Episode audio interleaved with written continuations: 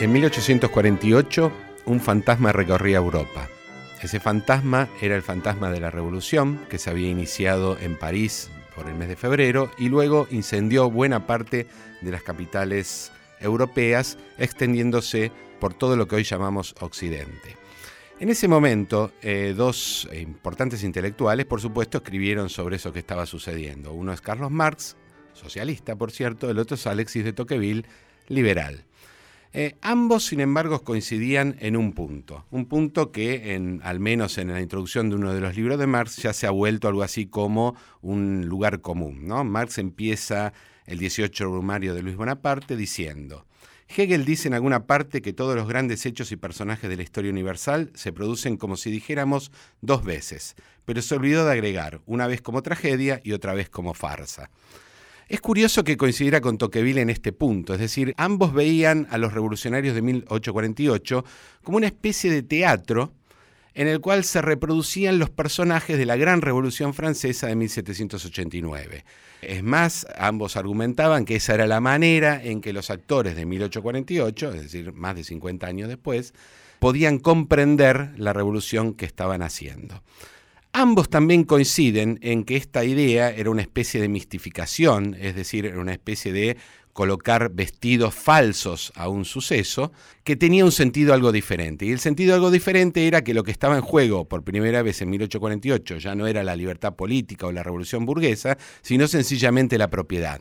Lo que estaba puesto en cuestión era el principio burgués de la propiedad. Por supuesto que Marx lo veía con cierta alegría y Tocqueville lo veía con cierta desesperación, pero lo que resulta interesante es que ambos coincidieran en eso. Y ambos coincidían también en que muy pronto la historia iba a dejar de tener sentido. Esta mistificación del presente por el pasado iba a dejar de tener sentido. A mí siempre me pareció curioso esto porque ambos autores se equivocaron de medio a medio. Es decir, lo que sucedió a partir de ese momento es que se inventó otro mito, que ya no es ni el rey ni el antiguo régimen, no son esos mitos, sino el mito de la nación. Surge la nación y como todos sabemos y todos hemos aprendido, la historia, la historia común, es uno de los elementos centrales de la nación. De hecho, la historia profesional que nace en la segunda mitad del siglo XIX nace con esa obligación, con esa pulsión. No es simplemente un análisis del pasado, sino que además tiene que dar cuenta de qué es un argentino, tiene que producir un argentino. En ese sentido, la historia se vuelve profundamente política y se vuelve además un elemento que no es propio solo de los historiadores, sino que es de la sociedad toda. ¿Qué lugar tenemos los historiadores en eso? ¿Qué lugar ocupamos los historiadores profesionales, aquellos que hacemos historia, en la divulgación o en la difusión de la historia. Ese es el tema del programa de hoy. Pasado Imperfecto, con Sabrina Agmechet y Luciano Di Privitelio, por Nacional.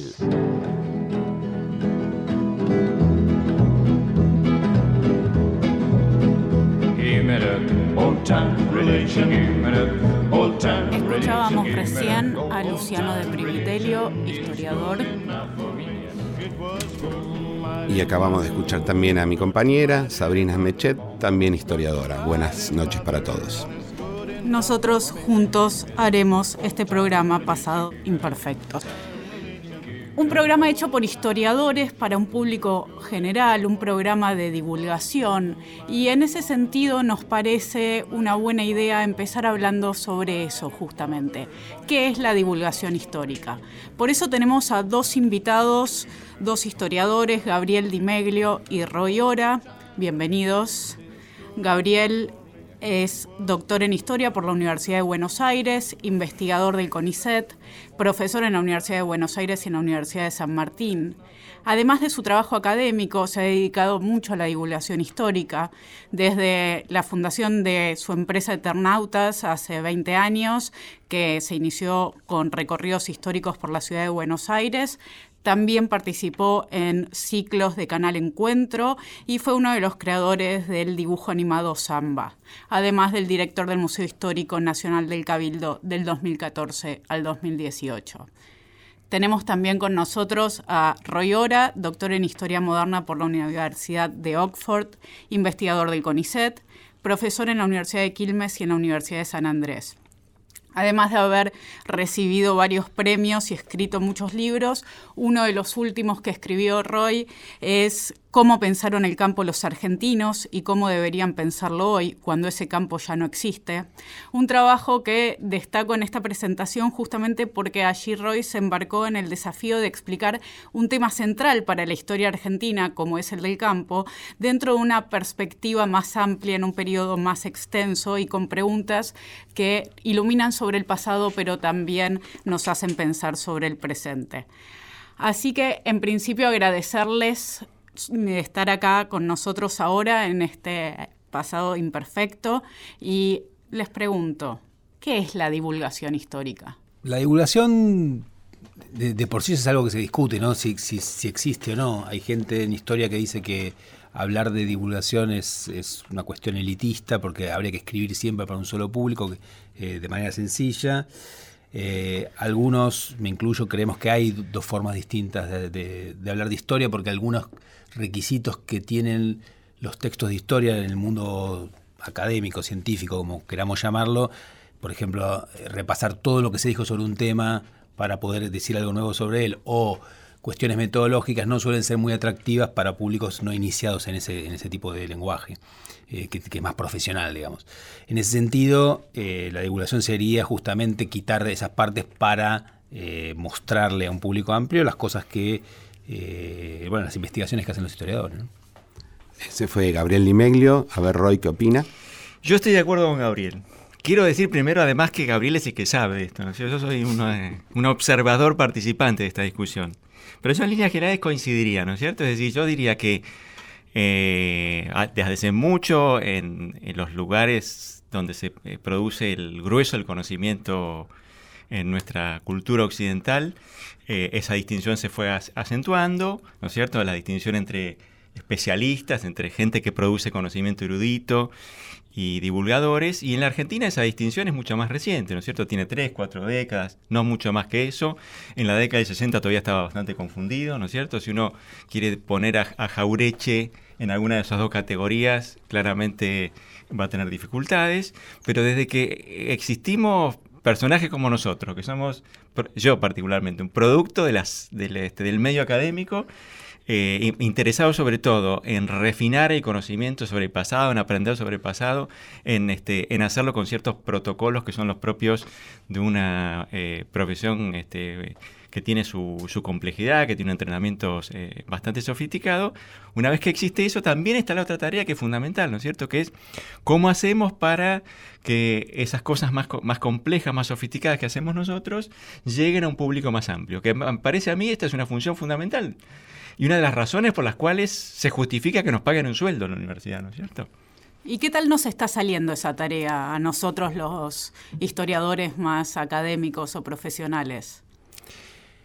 Bueno, a mí me parece que lo que, digamos, sobre todo a partir del fin de la última dictadura y toda una profesionalización fuerte del, mundo académico en Argentina, ¿no? de universidades, el CONICET, etcétera, que hizo que se fuera para el lado contrario. Básicamente, durante mucho tiempo el peso estuvo puesto en estar a la altura de las formas en que se hacía historia profesional en otro lugar del mundo. Entonces, el tipo de paper, por ejemplo, artículo que uno tiene que producir para ser validado en esa comunidad es un tipo de escritura que es imposible para cualquier otra persona que no esté iniciada en ese lenguaje. O sea, si no es estudiante o no es un profesional, prácticamente son ilegibles, pues son aburridos, porque están armados de una manera que no van a, cierta lógica, en mi opinión, ¿no? que tenía la historia en otro periodo más ligada con la literatura. Entonces, en un momento la historia busca acercarse más a las ciencias sociales y un, discurso más duro, para, creo yo, para legitimarse también, y, abandona, digamos, su lejana eh, antes no tan lejana o lejano parentesco con la literatura. Entonces hay, un hay algo que se pierde cierta idea de lo narrativo. Incluso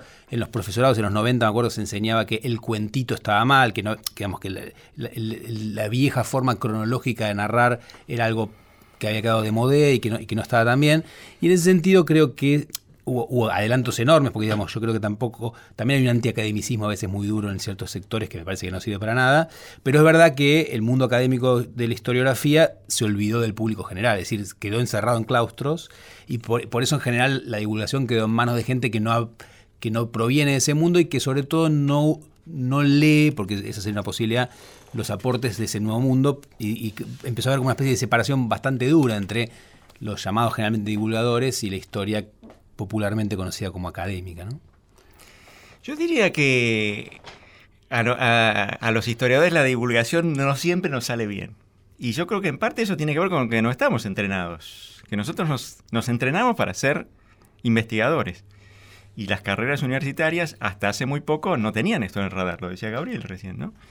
Y en consecuencia, eh, quien se metía al mundo de la divulgación lo hacía con, con las, prácticamente en las mismas condiciones, eh, con los mismos instrumentos que disponía gente que no estaba entrenada. Y a veces con menos, porque gente que venía, por ejemplo, del mundo de los medios o que tenía más contacto con el lenguaje televisivo, eh, quizás era, era más o es más... Este, va más ligera de cuerpo a la hora de encarar un problema histórico. Nosotros siempre, uno, yo cuando voy a un programa, ¿no es cierto?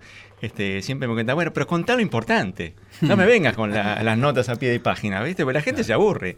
¿Sí? La gente tiene control en la mano, cambia de canal, es muy fácil de hacer. Entonces, si uno quiere repetir una clase para un público que tiene cautivo en la universidad, ¿no es cierto? En un medio de comunicación como este, va por el mal camino. Tenemos que pensar de otras maneras y sobre todo porque en los últimos 20 o 30 años la la, digamos, la, discusión pública, la cultura pública ha cambiado mucho, ¿no es cierto? La imagen ocupa un lugar fundamental. Nosotros no somos buenos con la imagen. Somos sobre todo, estamos entrenados en el uso de la palabra. Exacto. Y eh, te hago, les hago una consulta porque eh, el, problema aquí, creo que está sobrevolando ya en lo que ustedes han dicho, es que los historiadores profesionales o historiadores eh, universitarios no son los únicos que intervienen en el mercado de eso que se llama la divulgación. Y en ese sentido tal vez les pediría una precisión o no. O sea, todo eh, texto o toda eh, intervención con algún tipo de soporte que sea masivo, que hable del pasado, ¿es divulgación? ¿O la divulgación que hacemos los académicos tiene que interactuar con otros tipos de, de discursos, otro tipo de discursos del pasado, y cómo lo hacen en ese caso, ¿no? Bueno, yo, yo eh, diría rápido que, hay una disputa por el sentido que es la, divulgación, ¿no es cierto? Y yo decía, nosotros no, no somos, primero, no somos los dueños del pasado, los historiadores profesionales. Tenemos una visión, una visión que nosotros creemos que es mejor porque está más, más erudita, más entrenada, más consciente de la complejidad que tiene la sociedad, en fin, nos educamos para eso. Pero no somos los, los únicos y hay muchos otros que legítimamente, yo creo que además en una sociedad democrática, a nadie le podemos cerrar la boca. Que digamos que el, principio de que los que saben más tienen más derecho a hablar no me parece propio de una sociedad democrática. Entonces, nosotros creo que entramos en una discusión donde finalmente eh, tenemos ciertos instrumentos, eh, pero mm, tenemos que participar de una conversación donde no todos tienen los mismos modales. Y eso a veces da lugar a conflictos, disputas, malos entendidos. Sí, yo agregaría que me parece que en historia, a diferencia quizá de otras disciplinas, ¿no? Eh, mucha gente sabe algo ya de por sí, por la escuela o por lo que sea, entonces es algo en lo cual muchas veces la gente ya tiene ideas previas, ¿no? No, es un físico explicando física, muchas veces la gente no le discute nada, pero en historia sí, lo cual para mí es muy interesante, pero obviamente obliga justamente lo que decía Roy, que es bajarse de ciertos planos de a veces de especialidad para poder entrar en otro tipo de discusión. Además se mezcla mucho todo el tiempo con la política, con lo cual eso también condimenta mucho el, trabajo nuestro.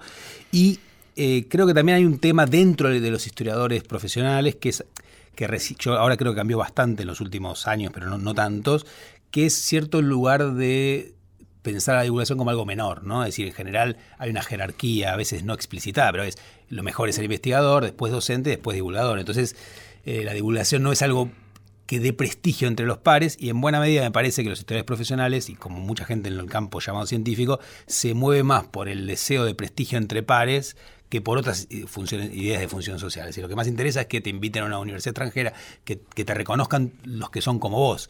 Y eso me parece que, que tiene cierto, conlleva cierto peligro. Está buenísimo, pero a la vez para la, para la función que cumplimos, ¿no?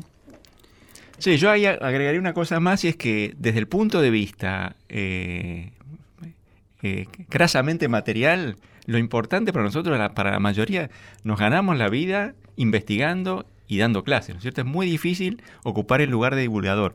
Es un lugar donde mucha gente trabaja de manera más bien eh, aficionada, voluntaria, son muy pocos los que, los que logran este, ganarse la vida, ¿no es cierto? Entonces hay como eh, estímulos propios de la profesión que te llevan en una dirección, ¿no es cierto? Retomo un poco esto que sugirieron sobre las disputas que hay sobre el pasado, las diferentes formas en las que nos acercamos al pasado y los diferentes tipos de personajes, eh, gente más cercana al mundo del periodismo y por otro lado los profesores universitarios. En ese sentido, me gustaría saber qué piensan ustedes, porque como historiadores profesionales lo que hacemos nosotros es siempre tratar de deconstruir el pasado y, de explicarlo de forma... a ver, voy a dar un ejemplo para que se entienda mejor lo que quiero decir. La idea de nación. Nosotros desarmamos constantemente eh, esa idea y eso va obviamente en contra de las ambiciones que muchas veces se tiene sobre el pasado de que forme ciudadanos o de que cree una identidad común entre los argentinos, en nuestro caso. Entonces, eh, me surge una pregunta que tiene que ver con esto, que cómo, cómo podemos nosotros, eh, como historiadores, movernos en ese lugar tan finito entre ser precisos y buscar deconstruir todo y al mismo tiempo poder mostrar todas las complejidades sin crear estos mitos identitarios, ¿no? Bueno, a mí me parece que es un punto, una tensión irresoluble, ¿no? En el sentido de que efectivamente para mí, como cuando uno estudia historia, una de las cosas más fascinantes de esa formación es aprender a eso que vos decís de construir, es decir, a desarmar lo que la, realidad, y me parece, creo que lo que veo también como docente, es una de las cosas que más apasionan y, donde más se genera ese cambio de pasar por por ese entrenamiento, que es poder leer de distinta manera lo que antes creías que era cierto. ¿no? Ahora, obviamente, las intervenciones en otros campos que buscan certezas, las de los historiadores suelen ser justamente un poco complicadas, porque decís, bueno, en realidad esto es distinto, ¿no? Y entonces muchas veces uno queda como un lugar que se lee más tibio, más, eh, digo, cuando salís del plano estrictamente de dar clase histórica para ir a discutir en, otro, en, otros. Y, no sé si se puede resolver de muchas maneras.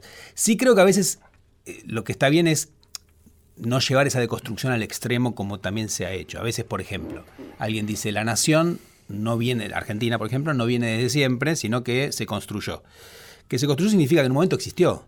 Y a veces, hay gente la extrema de esa mirada diciendo, es una pura invención, como si fuera la nación fuera algo falso. La nación en un momento termina de construirse como una casa, y ahí existe. Y entonces, digamos, hay una certeza. Efectivamente, después hay gente que se cree argentina. ¿Se entiende? No, es una pura falsedad, una pura ficción, como a veces si uno lleva la deconstrucción en extremo parece. Yo creo que en ese sentido uno puede buscar ciertos caminos, pero evidentemente el, discurso simplemente de constructor no sirve para nada, ¿no? En el sentido, e, en otros planos. Cuando alguien dice, por ejemplo, la respuesta muletilla que tenemos todos los historiadores es más complejo como respuesta, no es una respuesta. Es decir, es más complejo, coma, porque tal cosa. O sea, después hay que bajar una certeza. Yo creo que uno lo que puede hacer es siempre ir dividiendo el discurso, matizando algunas cosas, pero efectivamente en un momento hay que asegurar y ese digo, aseverar cosas y ese aseverar cosas a veces te lleva a posiciones que en un campo estricto de solo historias profesionales quedarías un poco como un poco, si me permiten el uso popular, cabeza de tacho, pero que fuera de eso, eh, eh, digamos, hay distintos momentos, pero yo creo que existe la divulgación y hay campos separados, ¿no? Una cosa es el campo profesional, otra cosa es el campo de intervención ajeno a él. Sí, yo también lo, veo eh, pensando en niveles, ¿no es cierto? Pero yo también insistiría en el hecho de que nuestra tarea no es solamente una tarea de deconstrucción de los relatos sobre el pasado, yo creo que parte importante de lo que nosotros tenemos que hacer como historiadores profesionales es tratar de darle sentido al pasado. Por supuesto, eso no significa alcanzar la verdad última sobre qué es la historia argentina, qué está pasando con el capitalismo global, ¿no es cierto? Pero sí yo creo que lo que tenemos que tratar de hacer como esfuerzo colectivo, a algunos les gusta más, otros menos, en términos de su, proyecto de investigación particular, ¿no? Pero yo creo que una tarea importante es eh, decir, bueno, ¿qué fue el peronismo para, ponerle un nombre a esto, ¿no es cierto? O qué es lo singular de la Argentina, qué es lo que hace la Argentina distinta. Eh, por supuesto, cuando uno se encuentra con relatos de, eh, ideológicos de un sentido o de otro, eh, es muy razonable, es parte de la tarea que tenemos que hacer. Eh, esta que hacíamos referencia, decir, no, bueno, eso no fue así, eso es parte de una visión que en realidad tiene sobre todo eh, un componente ideológico, pero eh, combinando las dos cosas que yo decía antes, ¿no es cierto? Lo que tenemos que hacer los historiadores profesionales es, en parte, a la vez que criticamos ciertas aproximaciones que hoy vemos como demasiado simples, cerradas al pasado, ofrecer nuevas versiones que nos permitan tener una visión más verdadera en el sentido de más compleja que sea capaz de integrar más dimensiones del pasado, ¿no es cierto? Porque finalmente para mí lo más importante de todo esto, de, la de lo que hacemos nosotros como investigadores y también de la divulgación, es eh, la aspiración de, eh, de ofrecer elementos para una discusión pública más compleja. Yo creo que sin eso lo que hacemos no tiene sentido.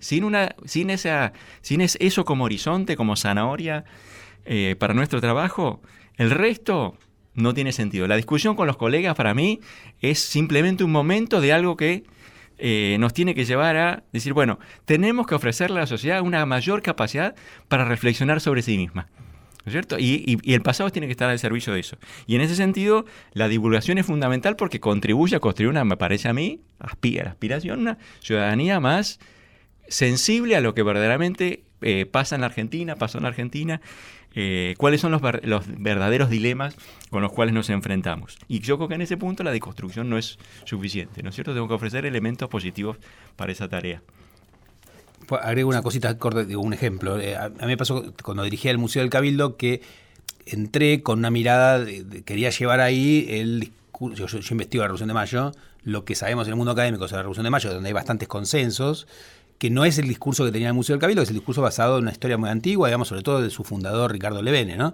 Entonces, una opción inicial que uno se le ocurre es, voy a discutir la visión previa. En realidad, después decimos, no, hacemos una bajada de línea que es, nosotros afirmamos esto, esto, esto fue así. No, hacemos la discusión porque nosotros hemos sido entrenados en discutir con visiones previas. Ya no es necesario, me parece, hacer eso. Ahí yo coincido con Izarro, me parece que se puede bajar directamente un discurso. Bajada de línea.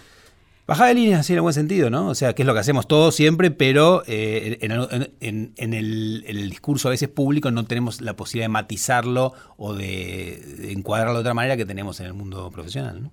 porque también parece que hay en el fondo tal vez más acuerdos generales dentro de la práctica profesional. Eh, eh, lo vemos nosotros en nuestros congresos, nuestras jornadas, en nuestros papers, eh, justamente esta matización permanente, pero que cuando salimos a hablar a un público más general estamos en una disputa que también roza todo el tiempo el terreno de lo político, ¿no? Entonces esta idea que vos traes acá de bajada de línea, que me parece muy bien, no lo tomemos de por sí como algo negativo, saquémosle esa connotación, me parece que es una cuestión sobre la cual reflexionar. ¿Tenemos como divulgadores que bajar línea o tenemos que seguir mostrando las complejidades? No, yo creo que sí, con algunas prevenciones, ¿no es cierto? Es decir, Bajar línea, ¿qué quiere decir? Bueno, supongamos que hay un consenso historiográfico sólido, robusto, como ahora le gusta decir a algunos con ese anglicismo, ¿no es cierto? Eh, en torno a ciertas cosas. Por ejemplo, que hubo una mejora importante en términos de bienestar en la era peronista. Bueno, yo creo que eso es un dato que eh, sobre el cual, si todos estamos de acuerdo, ¿por qué no vamos a ponerlo de esa manera? ¿Eh? Entonces, yo creo que nosotros tenemos que ser como cuando nos ponemos en la camiseta de divulgador, el sombrero de divulgador, tenemos que tener la capacidad de distinguir entre aquellas áreas del pasado sobre la cual hay un consenso relativamente amplio en la profesión, ¿cierto? Y aquellas cosas sobre las cuales hay discusión.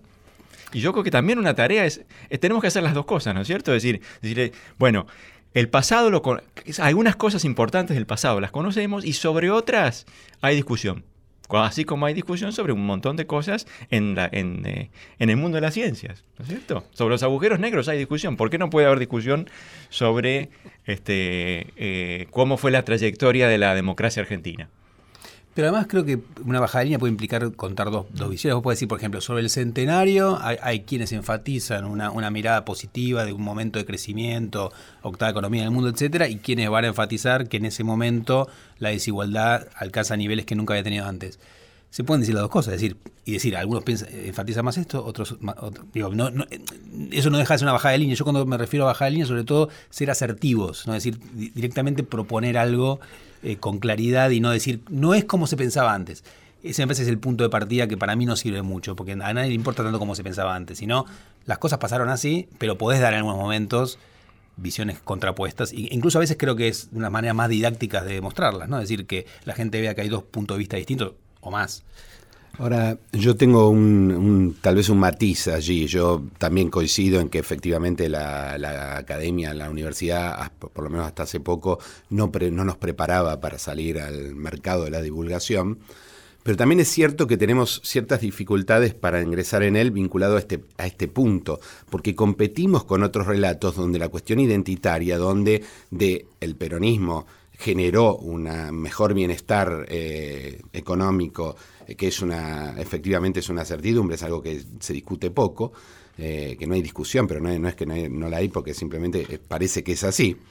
ahora la a, la, a la conversión de eso en una mirada identitaria alrededor de lo bueno que es el peronismo. eso pasa también con la nación. Eh, y yo creo que ahí nosotros, tal vez, os les pregunto a ustedes, si no, además de las dificultades propias de la práctica, de no saberlo, no hay allí un problema que es que en cuanto uno da cuenta de la, complejidad, tal vez los lectores, me pregunto, no quieren eh, complejidades, lo que quieren es certidumbre acerca de una pregunta que es quiénes somos, por qué soy el que soy. Y no sé si los historiadores siempre con nuestras certidumbres académicas se las damos. No, pero yo creo que, eh, creo que eso efectivamente se puede entrenar, ¿no? Es decir, que es eso de... Eh, creo que Roy tenía razón cuando decía antes que no nos entrenan para eso. Entonces, yo creo que uno se puede entrenar, digamos, como para... Me parece muy difícil y, no, sé cuán bien lo logramos, pero como para decir cosas que incluyan cierta complejidad, pero en, espacios muy reducidos, digamos. Pero eh, el problema es que en general salimos e improvisamos, pero si uno lo entrena, si escribe, como hacen los periodistas, ¿no? Creo que hay, hay, formas en las cuales uno puede decir ciertas cosas que suenan a certidumbre sin que sean eh, absolutamente duras, ¿no? Sí, yo estoy de acuerdo con, lo que dice Luciano en el sentido de que la, la nuestra es una conversación entre gente que quiere aceptar ciertas cosas, ¿no es cierto? Que es capaz de preguntarse sobre sí misma. Quien está muy arraigado en una eh, identidad, supongamos así, peronista, radical, socialista, comunista, lo que fuera, no importa, ¿no es cierto? Eh, esa gente que no quiere aprender nada sobre el pasado, que ya sabe todo, a esa gente es muy difícil convencerla. Pero yo creo que tenemos que tratar de, eh, en todo caso, eh, y bueno, esto es una tarea mucho más grande, es una tarea, por ejemplo, del sistema educativo, ¿no es cierto? Es una tarea que el sistema educativo, me parece, tendría que tomarse más en serio en la medida en que ayude a promover una visión crítica sobre qué es la sociedad, cómo se construye una posición política. Estamos con Roy Ora, Gabriel Di Meglio. Seguimos en breve con Pasado Imperfecto. Historia de un país extraño. Pasado Imperfecto. Estás en Pasado Imperfecto.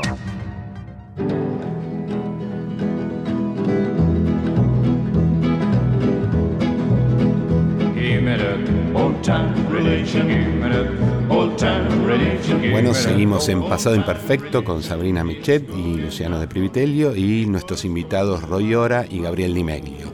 Eh, iba a tomar uno de los últimos eh, comentarios de Roy para insistir con un punto que me parece que es muy importante en términos de la divulgación y tiene que ver con su relación con la construcción de identidades que son eh, propias del espacio público, por lo tanto siempre esencialmente políticas.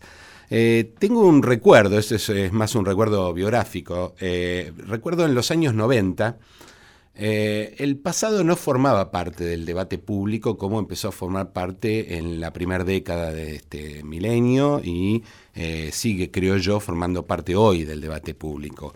Entonces la pregunta tiene que ver con eso. Además de que es eh, indudable que hay una relación con eh, definiciones políticas eh, en la divulgación y que es un problema a resolver, hay momentos en los cuales la historia interesa más y los historiadores eventualmente pueden hacer más divulgación y otros que no? Y si es así, ¿por qué? ¿Por qué creen ustedes, y es que coinciden con esta mirada, que hay momentos en que discutimos más pasado y hay otros momentos en que discutimos menos? Yo creo que eh, en Argentina, no, conozco tanto otros lugares, pero hay mucho interés por el pasado en general. ¿no? incluso en los 90 lo que pasa es que me parece que era menos político que cuestiones más ligadas con la vida privada o me acuerdo gente leyendo los libritos que Crónica sacaba de Félix Luna en el tren en los 90, es decir, momentos en los cuales eh, no había tanto debate político sobre el pasado. Pero efectivamente me parece que cuando eh, en la escena política, sobre todo la dirigencia, toma mucho la política, como pasó mucho en los años del kirchnerismo, de un lado y del otro, digamos, kirchneristas y antikirchneristas usaron mucho a, la, a, la, a la historia como como área de debate también, obviamente eso implica que, no sé, digo, me acuerdo del 2008 en la crisis del campo, eh, Violcati hablaba de Sarmiento, Cristina hablaba de, no sé, de, otros personajes, entonces hay como una, eh, donde y ahí las historias siempre nos, interpelan porque obviamente los políticos lo usan de una manera que no es la manera en la que lo usamos nosotros, y entonces eh, genera, siempre las intervenciones ahí de uno como profesional son complicadas, pero a la vez son apasionantes, ¿no? Decir, son momentos en los cuales uno le encuentra mucho más sentido, creo yo, a lo que hace, ¿no? Es decir, que es entrar en, esas discusiones para mí es personalmente muy, muy, muy atractivo. Sí, yo creo que es, cierto eso, ¿no es cierto? Es, decir, que hubo, primero, que la Argentina es una sociedad donde el pasado importa políticamente o más que en otras, ¿no es cierto? Donde el nivel de, conocimiento histórico del ciudadano medio es tirando alto. Eh, y también es cierto que hubo momentos de mayor intensidad, de, mayor de emergencia de, eh, de ese interés por el pasado. Tengo la impresión de que, viéndolo sobre todo en, clave personal, los momentos en los cuales el pasado se vuelve mucho más presente eso está sobre todo, no diría instigado, pero sí promovido desde el campo político, que es como el principal promotor de la politización del pasado. Y yo ahí no, tengo una visión más, más mezclada sobre los beneficios de eso. Yo creo que la discusión política, es cierto que en los años 90 no hubo tanta discusión política, es cierto que en la, en la era acá, para decirlo rápido, la discusión política fue mucho más, la discusión política sobre el pasado fue mucho más intensa, eh, pero fue una, me parece a mí una discusión donde eh, me parece a mí muchos de los historiadores nos sentíamos incómodos, porque los términos mismos en los que se formulaba esa, esa discusión eran términos que nos dejaban afuera, ¿no es cierto? Nosotros con la preocupación por la complejidad, por el matiz, fuimos desplazados por, no diría desplazar, pero es una palabra grande, ¿no es cierto? Pero el centro del escenario lo ocuparon divulgadores que estaban dispuestos a, eh, a ponerse de un lado de la trinchera. ¿no? Entonces yo creo que, eh, como siempre, ¿no? en una sociedad democrática, cuando se habla de pasado hay cosas buenas y también hay cosas malas en la medida en que eh, ese, pasado se, se, politiza mucho más de lo que a los historiadores nos gusta.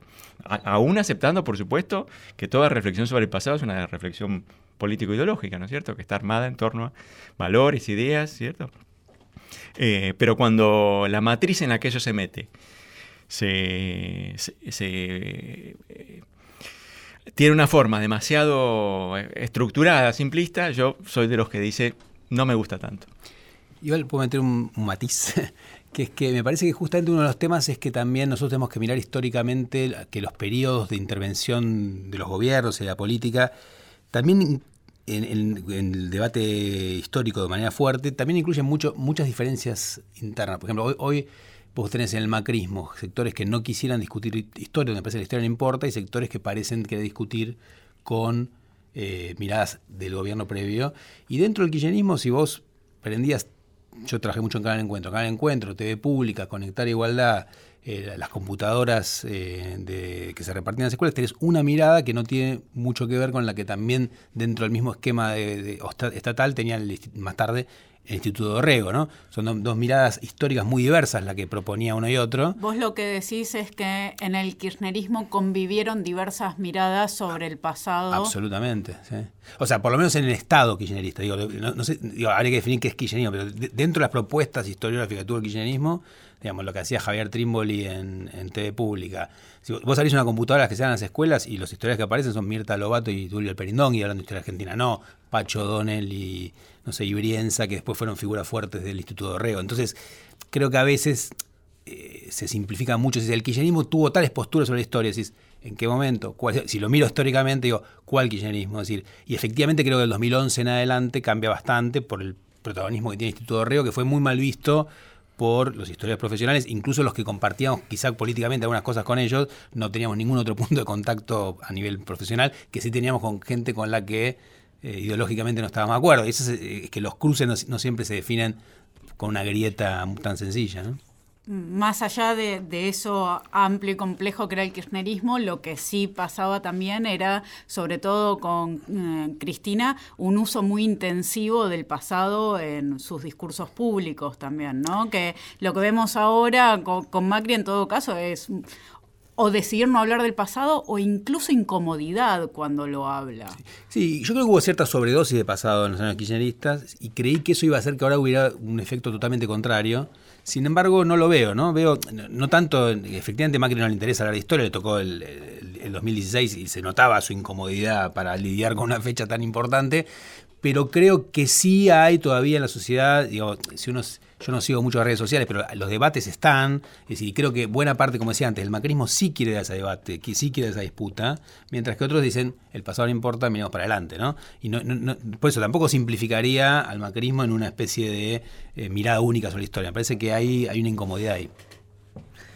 Sí, yo, yo estoy de acuerdo con Gabriel en el sentido de que, bueno, esta es una sociedad compleja y siempre hay, hay voces eh, y en eh, tonalidades peculiares, incluso en momentos donde desde la cumbre del Estado se dice, no, este, eh, el pasado importa, pero la manera en que se articula eso en propuestas específicas da lugar a una diversidad muy grande, ¿no es cierto? Así como es muy compleja el universo de simpatizantes de un gobierno y del otro. Eh, yo, y en ese sentido yo creo que sí, efectivamente, hoy al, tengo la impresión de que al gobierno le interesa muy poco el pasado. Pese a que alguna gente que se siente cómoda con ese gobierno, se siente parte, apoya lo que fuere, dice, eh, hay un pasado distinto para rescatar, ¿cierto? No el pasado populista, no el pasado de las glorias de la Argentina agroexportadora, pero me parece que en líneas generales, eh, pensando en Macri en particular, realmente le importa muy poco, ¿no es cierto? Y yo creo que también eso dice algo sobre... Pero hay una mirada muy fuerte, perdón, sobre los 70 años, ¿no? O sea, los últimos 70 años que se impuso como una nueva idea de que entonces... Desde el 45 en adelante vendrían los problemas argentinos, que es un corte no, no aleatorio. Es decir, eso, a veces es un discurso muy fuerte que efectivamente no discute abiertamente, no es que se, baja la línea Perón era malo, pero de hecho se está diciendo que los problemas no son, se podría haber elegido 1930, por ejemplo, que es otra mirada y sin embargo es 1945. Me parece que eso es sintomático a nivel mirada estatal, ¿no? Puede no, ser. no estatal, sino el presidente. Ahí, es donde yo digo, hay, sí, hay que matizar. Me parece que no es lo mismo lo que dice Macri que lo que dicen otros miembros del propio gobierno. ¿no? Sí, puede ser. Yo lo que digo es que si al presidente uno le pregunta, ¿vos crees que es importante invertir para construir una conciencia histórica distinta a los argentinos? Yo creo que él dice, no, la plata hay que ponerla en otro lado. Sí. Eh, ahora, me, me, pregunto si solamente el presidente o la, una, la cabeza del Estado puede determinar un clima de época donde se discuta o no eh, sobre el pasado. Eh, me pregunto si el, kirchnerismo, que efectivamente hizo una irrupción importante eh, de, debate sobre el pasado, tiene que ver con el gusto de eventualmente de Cristina Kirchner por el pasado o no sé, es una idea que tengo yo con la crisis de 2001 y muchos argentinos preguntándonos qué demonios somos y yendo a buscar en el pasado tal vez una respuesta. Yo por lo menos creo que pasa más por ahí y, ahí es donde veo la, dificultad de no tener ninguna hoy eh, en términos políticos, ¿no? Eh, pero eso digo, enfatizaron mucho la importancia de la política, me, me pregunto si los políticos dominan la política a mm. punto de definir eh, si el pasado va a tener o no importancia en un debate público. Sí. No, yo ahí diría, yo estoy de acuerdo con lo que vos decís, yo quería señalarlo a, continuación de lo que venía diciendo, ¿no es cierto? Es decir, yo creo que estos dos ejemplos que tomamos revelan también dos culturas políticas de nuestro país, ¿no es cierto? Una que cree que presente y pasado están conectados, que la historia enseña, y otros que, bueno, mucho más a la Durán Barba, ¿no es cierto? Son ciudadanos apolíticos eh, con poca densidad histórica. Yo creo que esas dos cosas conviven. Y efectivamente hay momentos de repolitización de la sociedad donde emerge uno, de esos lados. Eh, y hoy estamos en un momento en el que, bueno, eso ha, perdido eh, relevancia, ha perdido vigencia. Sí, yo solo diría una cosa que me parece que tanto Cristina como, Macri, como otros del entorno de ambos, comparten siempre, que son muy distintos, ¿no? Comparten una idea que repiten una y otra vez de Bismarck, ¿no? Que es la batalla cultural.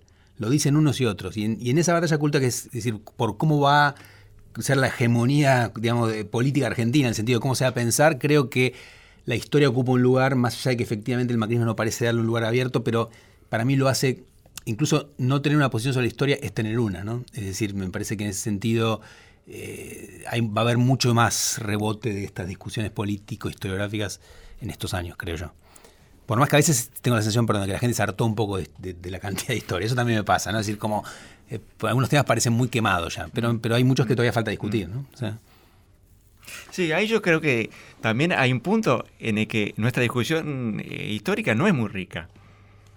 Es decir, pensar que Dorrego... ¿Es de la discusión o de nuestra historia? No, yo creo que de la, manera en que pensamos la discusión. Pensar que Dorrego o Rosas tienen soluciones para los problemas del siglo XXI, me parece a mí un poco pobre. Me parece producto de una imaginación histórica pobre, de una visión muy pobre de la sociedad. O Sarmiento, si querés ponerlo en otro lado, no me importa, ¿eh? o Mitre, ¿no? ¿sí? Es decir, eh, porque además son visiones muy simplificadas, muy caricaturizadas de eso. Eh, y yo creo que los historiadores tenemos que un poquito levantar el dedo y decir, che, el pasado también está para otra cosa. ¿sí? No solamente para decir, tenemos que seguir la línea Mayo Caseros o, alguna rival. Y pasando del plano de la política a algo más permanente como el Estado, ¿qué pasa con los museos históricos? ¿Qué función tienen los museos históricos? También en este sentido, ¿no? De, que la ciudadanía, de que las personas conozcamos nuestro... ¿Cuánta gente va por año al Museo del Cabildo, Ariel? Bueno, el Cabildo es muy particular porque tiene miles y miles, ¿no? el año pasado tuvo 500.000 visitantes, el anterior 380.000. Es, es un número, digo. Eh, digo. no todo museo histórico tiene, maneja esos números. Entonces, tiene una cosa eh, que es parte museo, en parte templo patriótico, por decir una manera, y además está ubicado en un lugar donde la gente que también está caminando por ahí se mete, digamos, seamos realistas, ¿no? Entonces. Bueno, mi pregunta eh, iba por un, un, poco por ese lado. ¿Qué tiene que ser un museo? ¿Qué, qué es lo que, eh, digo, en tu experiencia como director y también, Roy, sé que, que vos pensás sobre los museos, me interesa saber qué, cómo ven ustedes, qué función tiene que cumplir, qué objetivos, de qué modo. Mira, siendo muy breve, una vez un estudio que se hizo en Estados Unidos, pero a veces es aplicable a otros lugares, decía que ah, la, gente común, por decirlo de una manera, es decir, aquellos que no se dedican a la historia, le creían más a los museos que a cualquier otro formato de explicación histórica, la escuela, su familia, porque hay algo de la, de la idea de ver el objeto, de ver a la época reaparecer, ¿no? Que, creo que tiene algo medio místico que juega y que a mí me parece súper valioso. ¿no? ¿no? No, solamente el leer o alguna cuestión de explicación eh, solamente racional, sino que también juega con las emociones. Y hay algo que eso que el museo genera. Sobre todo algunos museos, eh, por ejemplo, el Museo Histórico Nacional o el Museo del Cabildo en Buenos Aires. Eh, la Casa de, Tucumán, el Museo Urquiza, es decir, en distintos lugares del país pasa esto. Yo creo que efectivamente el museo lo que tiene es que permite una llegada de un discurso histórico a un montón de gente, ¿no? Y en ese sentido obliga a pensar mucho la forma. Es decir, creo que uno de los temas que en historia no se entrena tanto es, se entrena mucho más cómo llegar los contenidos que, la forma, ¿no? Es decir, de qué manera transmitimos. Y en ese sentido creo que, el museo es clave, ¿no? Es decir, hay, hay, una, hay que explicar muy brevemente cosas muy difíciles, pero de una manera que sea muy fácil para alguien que está leyendo parado un ratito, ¿no? Entonces, y, que quizá no lee todo, que le salteado, o sea, me parece que es eh, uno de los desafíos más difíciles, también más apasionantes, me parece, para cualquiera que se dedique profesionalmente a la historia, Sí, bueno, Gabriel sabe mucho más de esto que yo. Eh, y además le tocó estar ahí en un, en un, museo muy singular, como decías, ¿no es cierto? Medio millón de personas sí, no, es poco, ¿no? Eh, pero yo creo que si uno saca el cabildo y mira el resto, el panorama es mucho más triste. ¿No? Y, las razones por las cuales van, medio millón de personas al cabildo tienen mucho que ver con que van a las escuelas. ¿no es cierto? No sé qué porcentaje no, pero es bajo, de los ¿eh? estudiantes de los... ¿sí? O sea, digo, es, mucho menos de lo que yo esperaba. O sea, sí, sí. Pero son muchas, pero se satura muy rápido y va en un solo horario del día, entonces es complicado. Eh, pero yo creo que eh, el resto, la verdad que ahí hay que hacer algo importante para, para volver a los museos, algo parecido a, a, los museos que uno ve en otros lugares del mundo. ¿no? Yo creo que hay una tarea importante que hay que hacerla en varios planos, eh, porque tenemos museos eh, desfinanciados, arcaicos en términos de lo que cuentan, poco atractivos. No sé si alguno lo vio, una nota en el diario La Nación, la contratapa de ideas sobre el Museo Saavedra.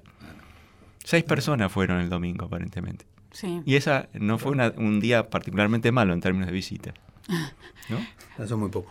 Eh, una de las preguntas que yo siempre me hago, sobre todo yendo a museos históricos de, otros países, es que en general siento cosas en los otros museos. Y es absolutamente extraño porque soy ciudadana argentina y tengo eh, sentimientos hacia mi país, pero después voy a otros países, de, a otros museos de otros países y vivo ahí una experiencia, no solo aprendo cosas, no solo me entero de determinados hechos o puedo ver objetos, sino que también pasar por el museo me genera cosas.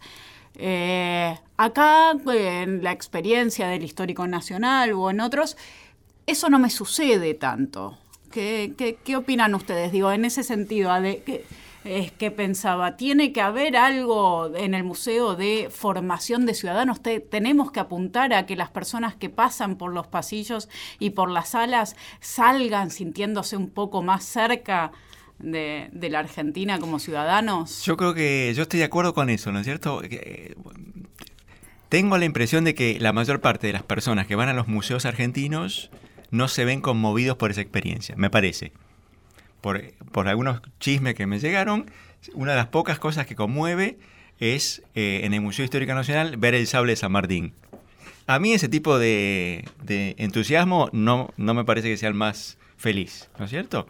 Eh, porque reenvía otra vez a, esa, a esa eh, visión nacionalista que ustedes comentaban al, comienzo, ¿no es cierto? Yo creo que uno tendría que ir al museo y, y salir con más preguntas de las que entró. No, no solo eh, reafirmado en sus convicciones, sino también con más preguntas. Y en este sentido, claro, yo creo que eh, me parece a mí, nuestros museos no son particularmente atractivos. Uno puede pensar, yo me acuerdo una vez que fui al Museo Nacional de Antropología en México, conmovedor. Sí, uno siente que ahí te están contando algo importante, que hace eh, a, a, lo que son los mexicanos. Bueno, eso creo que es una tarea pendiente esa, ¿no es cierto? Sí, yo creo que en, Argentina mucho, hay un discurso muy antiguo en los museos en general, ¿no? Es decir, realmente, así como los museos de ciencias naturales o los de arte avanzaron en el tiempo, se renovaron en las maneras de contar, los de historia pocas veces lo hicieron y entonces a veces es como si estuvieran pensados para otra época y, y, no para los problemas de ahora. ¿no? Yo creo que cada museo puede tener una misión distinta, no sé si todos tienen que formar ciudadanos, en algunos casos creo que está bueno que se lleven preguntas, en otros casos es digo, en el caso del Cabildo, para mí es mejor que vean cómo pensamos ahora un problema que es clave para la idea de nuestra nación, ¿no? Eh, y, creo que eso se puede hacer. Creo que las formas del consumo del museo son muy aleatorias, como pasa en general con la divulgación, que es que uno no, no tiene encuadre, y, eso es para mí la gran definición, ¿no? No es lo mismo que cuando vos das clases donde puedes evaluar, no es lo mismo cuando escribís y más o menos tenés unas formas, sino que acá es un mundo mucho más amplio. En ese sentido, nunca vas a lograr todo lo que querés. En todo caso, para mí la idea ahí es buscar de qué maneras llegar a, una, a la mayor cantidad de público posible con lo que uno quiere decir y también en, lo posible, que es más difícil, nutrirse un poco de las expectativas de la gente y de, y de qué es lo que buscan en, en ese museo. Me parece que eso todavía eh, en nuestro país falta mucho. Bueno, eh, eso es un problema que tiene que ver con uno de los registros posibles de la, de la divulgación, que finalmente la experiencia de la visita a un museo. ¿Y qué opinión sobre otros soportes posibles? ¿no? Yo sé que, por lo menos Gabriel, vos trabajaste en muchos, eh, documentales, eh, escritura de la novela histórica. ¿Qué pasa con esos otros registros y la relación a través de los historiadores con esos registros en particular? Para mí, eh, digamos, cada, registro, eh, obliga a pensar esa forma, ¿no? Es decir, obliga a, cierto entrenamiento. O sea, está bueno experimentar, estaría bueno formarse antes en eso, porque cada cual tiene su ciencia, digamos. cuando uno va a filmar un programa necesita saber cómo se pone una cámara, cómo es la luz y todo eso. Me parece que eso requiere, nosotros en general improvisamos mucho y estaría bueno formarse más profesionalmente por eso yo siempre abogo porque la divulgación sea la tercera pata de formación de los historiadores, que se forme también como se forma la docencia y, la investigación, no solamente que se haga pulmón. Pero eh, bueno, eso implica algunas reformulaciones importantes. Creo que eh, también a veces un problema es que efectivamente, que Roy lo mencionaba antes, nosotros, la salida laboral típica de los historiadores es o ir a la investigación o ir a la docencia. El mundo de la divulgación está mucho más ligado con el mercado, es decir, que en otras profesiones es mucho más aceptado, que es más, si quieren, el mundo, el mundo del monotributo, ¿no? el mundo de una supervivencia de otro tipo.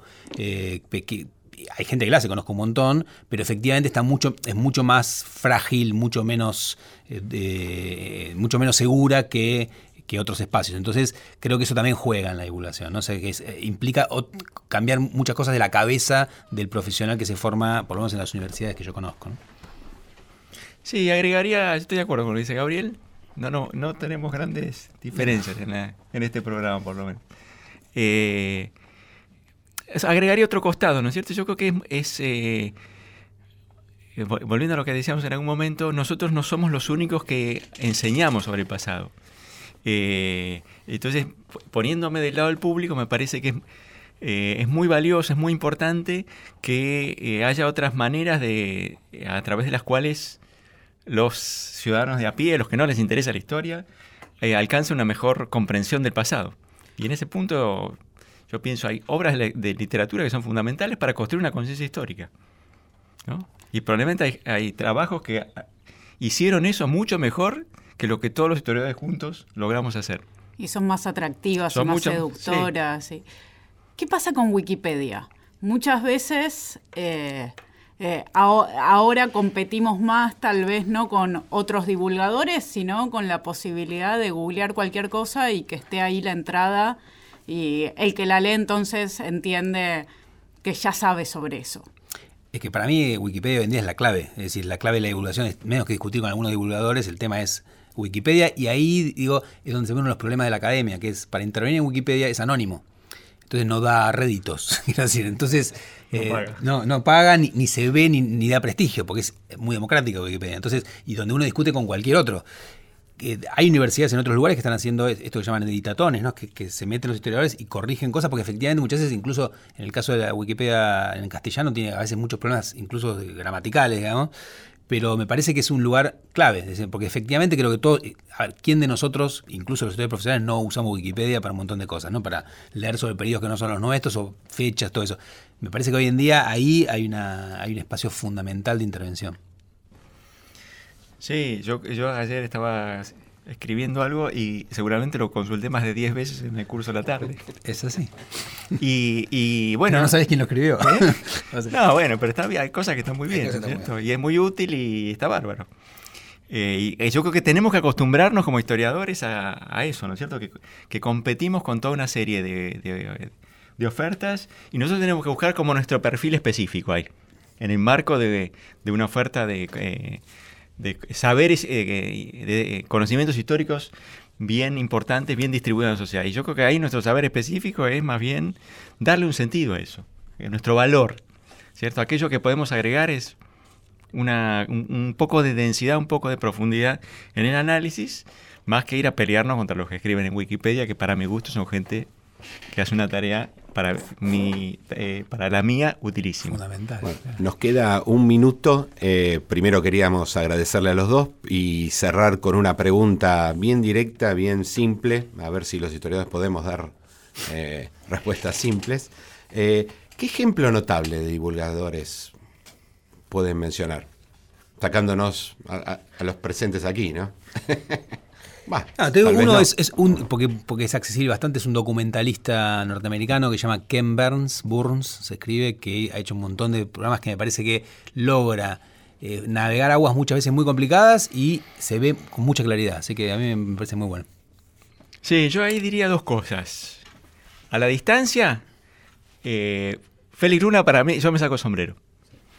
Eh, y también yo creo que depende mucho de la, de la sociedad. Hay sociedades que permiten, que dan lugar a divulgadores sofisticados. Eh, Gabriel recién nombraba uno. Inglaterra y Francia tienen otros buenísimos. Incluso historiadores profesionales buenísimos, eh, Legoff, que, es, que han hecho divulgación. Es complicado eso.